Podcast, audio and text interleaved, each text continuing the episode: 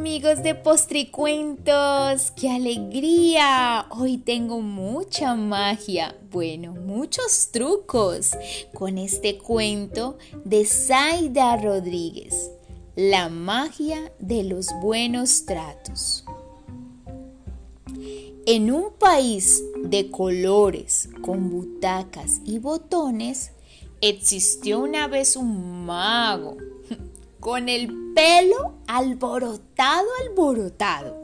Era un mago vanidoso, también despistado, pero muy, pero muy cariñoso. Pero de todos sus hechizos, con conjuros y lechuzas, tan solo le salían unas grandes chapuzas. El vecindario le pedía ayuda todos los días.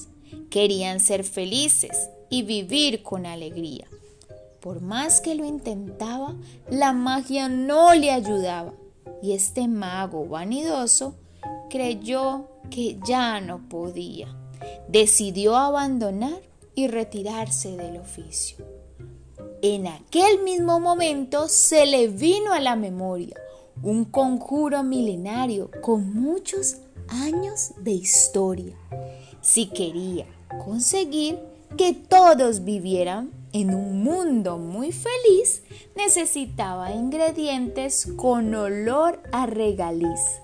Mientras buscaba, buscaba y buscaba, cogió su olla grande, pero muy grande, y con gran emoción comenzó este conjuro en forma de poción.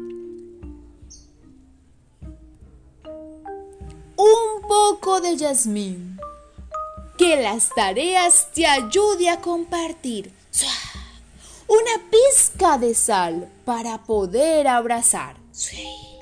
Una ramita de romero para solucionar los enfados con tus compañeros unas migas de pan para tratar a todos por igual, un calabacín, eso sí, que te ayude a sonreír.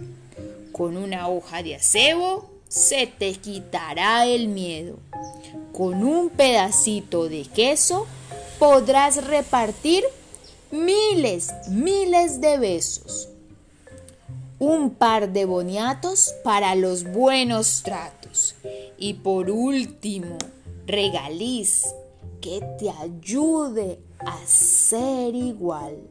Este mago vanidoso ya dejó de ser tan, pero tan, pero tan miedoso y no creer en que podía lograrlo. Así que agita la varita con buen trato y con cariño, repitiendo estas palabras y lanzándonos un guiño. Lanza tu guiño, lanza tu guiño a verte. A ver, lanza tu guiño. Abra cadabra, repite conmigo. Abra cadabra. Abracadú. Repite, abracadú. Si crees en la magia, la magia eres tú.